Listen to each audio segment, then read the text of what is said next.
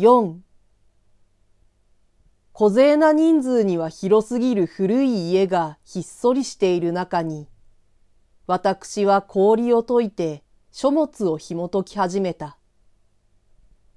なぜか私は気が落ち着かなかった。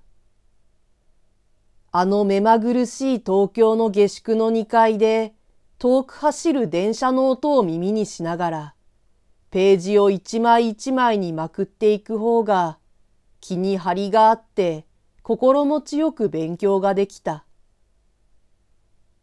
私はややともすると机にもたれてうたた寝をした。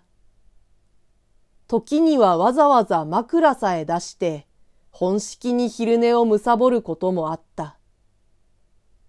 目が覚めるとセミの声を聞いた。うつつから続いているようなその声は、急にやかましく耳の底をかき乱した。私はじっとそれを聞きながら、時に悲しい思いを胸に抱いた。私は筆を取って友達の誰彼に短いはがき、または長い手紙を書いた。その友達のあるものは東京に残っていた。あるものは遠い故郷に帰っていた。返事の来るのも頼りの届かないのもあった。私はもとより先生を忘れなかった。原稿が見え、祭事で三枚ばかり国へ帰ってから以降の自分というようなものを題目にして書き綴ったのを送ることにした。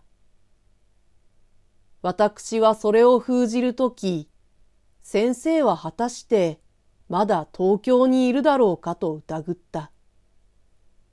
先生が奥さんと一緒に家を開ける場合には、五十学校の切り下げの女の人がどこからか来て、留守番をするのが例になっていた。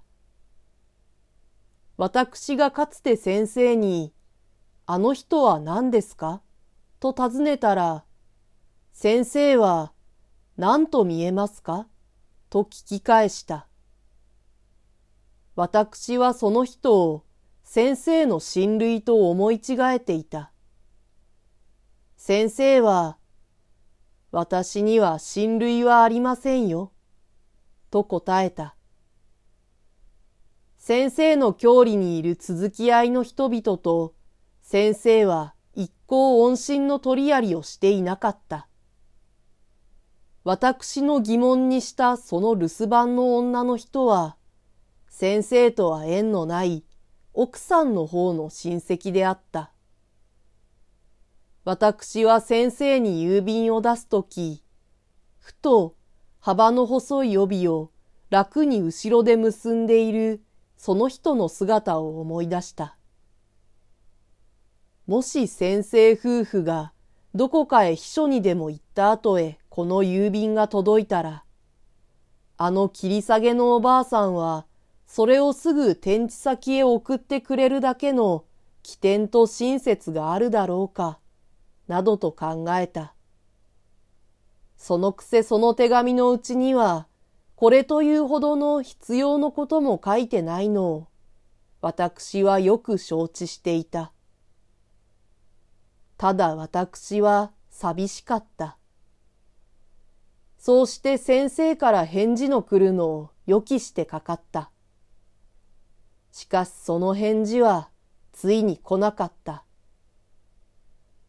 父はこの前の冬に帰ってきた時ほど、将棋を指したがらなくなった。将棋盤は埃のたまったまま、床の間の隅に片寄せられてあった。ことに陛下のご病気以降、父はじっと考え込んでいるように見えた。毎日新聞の来るのを待ち受けて、自分が一番先へ読んだ。それからその読み柄をわざわざ私のいるところへ持ってきてくれた。おい、ごらん。今日も天使様のことが詳しく出ている。父は陛下のことを常に天使様と言っていた。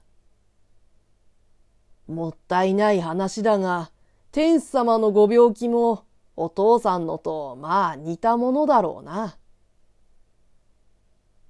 こういう父の顔には深い懸念の曇りがかかっていた。こう言われる私の胸には、また父がいつ倒れるかわからないという心配がひらめいた。しかし大丈夫だろう。